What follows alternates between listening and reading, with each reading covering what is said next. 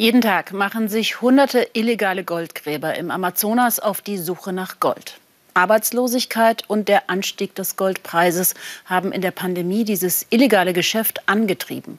Und zusätzlich will Präsident Bolsonaro auch noch zahlreiche Schürforte der Goldgräber legalisieren, sehr zum Leid der Munduruku, einem der größten indigenen Stämme im Amazonas. Matthias Ebert war mit ihnen unterwegs auf Goldgräbersuche. Auch jetzt, trotz Pandemie und den Sturzbächen der Regenzeit, kontrolliert Häuptling Juarez Munduruku sein Territorium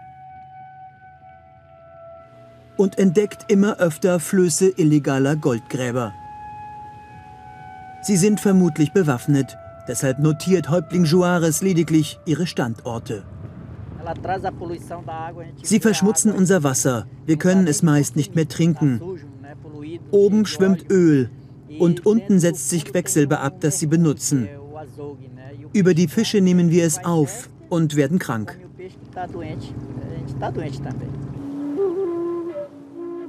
Sein Territorium ist dieser Staatswald, ein nationales Schutzgebiet. Dennoch dringen in diese Gegend des Stammes Munduruku immer mehr Holzfäller und Goldgräber ein. Weil der Goldpreis in der Pandemie gestiegen ist, vermutet der Häuptling. Hier haben Invasoren eine neue Schneise geschlagen. Mit Traktoren holen sie darüber erst die wertvollsten Stämme heraus, um anschließend den Urwaldboden nach Gold zu durchwühlen. Häuptling Juarez ist besorgt. In diesem Jahr haben wir unsere Kontrollen verstärkt, denn wir sehen, dass es mehr Invasoren gibt. Die bedrohen uns, weil in der Pandemie anstelle der staatlichen Umweltpolizei jetzt wir die Kontrollen übernehmen müssen, auch wenn das lebensgefährlich ist.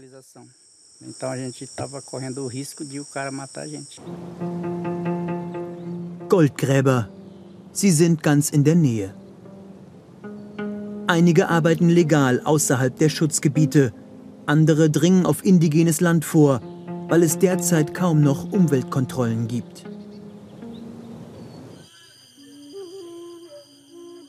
In der Aldeia, dem Dorf von Häuptling Juarez, versuchen die Munduruku ihre Traditionen zu bewahren. Der Fluss ist Dreh- und Angelpunkt ihres Lebens. Seit Jahrhunderten. Gleichzeitig sind sie verbunden mit dem Rest der Welt, besitzen Handys, haben eine öffentliche Schule und halten Kontakt zu Umweltschutzorganisationen. Der Stamm von Häuptling Juarez widersteht bislang dem Lockruf des Goldes, anders als die meisten Menschen dieser Region. In der Stadt stecken alle Goldgräber unter einer Decke der Bürgermeister, die Stadträte und sogar der Senator. Das macht sie so mächtig. Der Bürgermeister ist Goldgräber und Holzfäller zugleich. Abfahrt vom Dorf des Häuptlings vorbei an Goldflößen und Stromschnellen. Hier soll bald ein Staudamm gebaut werden, eine weitere Bedrohung für das Leben der Indigenen.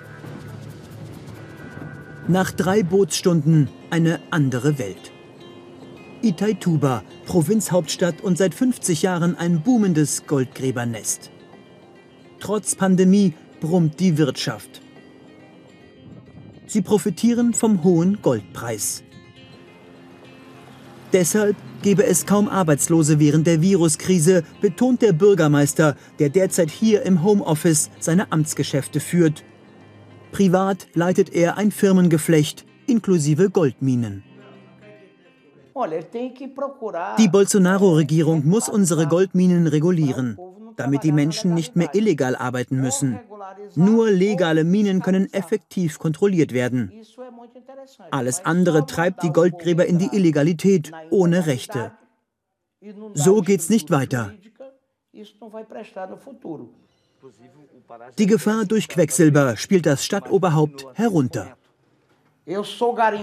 Seit ich 18 bin, arbeite ich als Goldgräber. Ich habe seitdem mehr als drei Tonnen Gold geschürft. Quecksilber hat mir in all der Zeit nie etwas ausgemacht.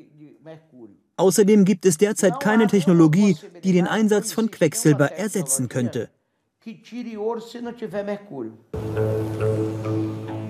In Brasiliens Hauptstadt ist Präsident Bolsonaro der größte Unterstützer der Goldgräber aus Itaituba. Einer Abordnung versicherte er, er setze sich für Schürfrechte auch in indigenen Schutzgebieten ein. Umweltkontrollen und Strafen hat der Präsident bereits drastisch reduziert. In Brasilia dabei war auch Wesley Tomaisch. Er lobbyiert seit Jahren für die Legalisierung von Goldminen. Bald schon sollen tausende Schürfstellen nachträglich eine Lizenz erhalten, vorerst nur außerhalb indigener Schutzgebiete. Aber immerhin ein Fortschritt, sagt Wesley, dank Bolsonaro. Klar, Bolsonaro redet viel Unsinn, aber er macht auch Gutes.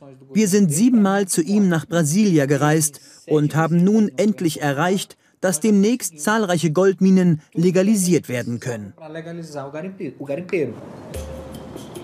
Wesley zeigt uns Aufnahmen seiner Goldminen außerhalb von Schutzgebieten, die bereits Lizenzen besitzen.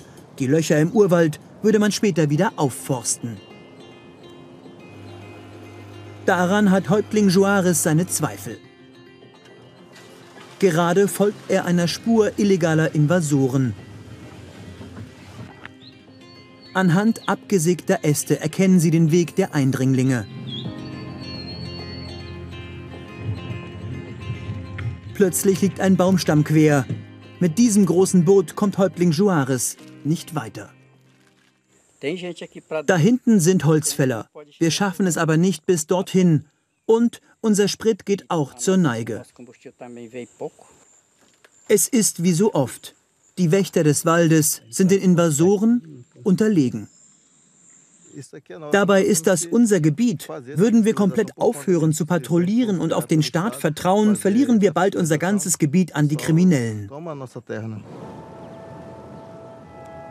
Die sind längst auf dem Vormarsch.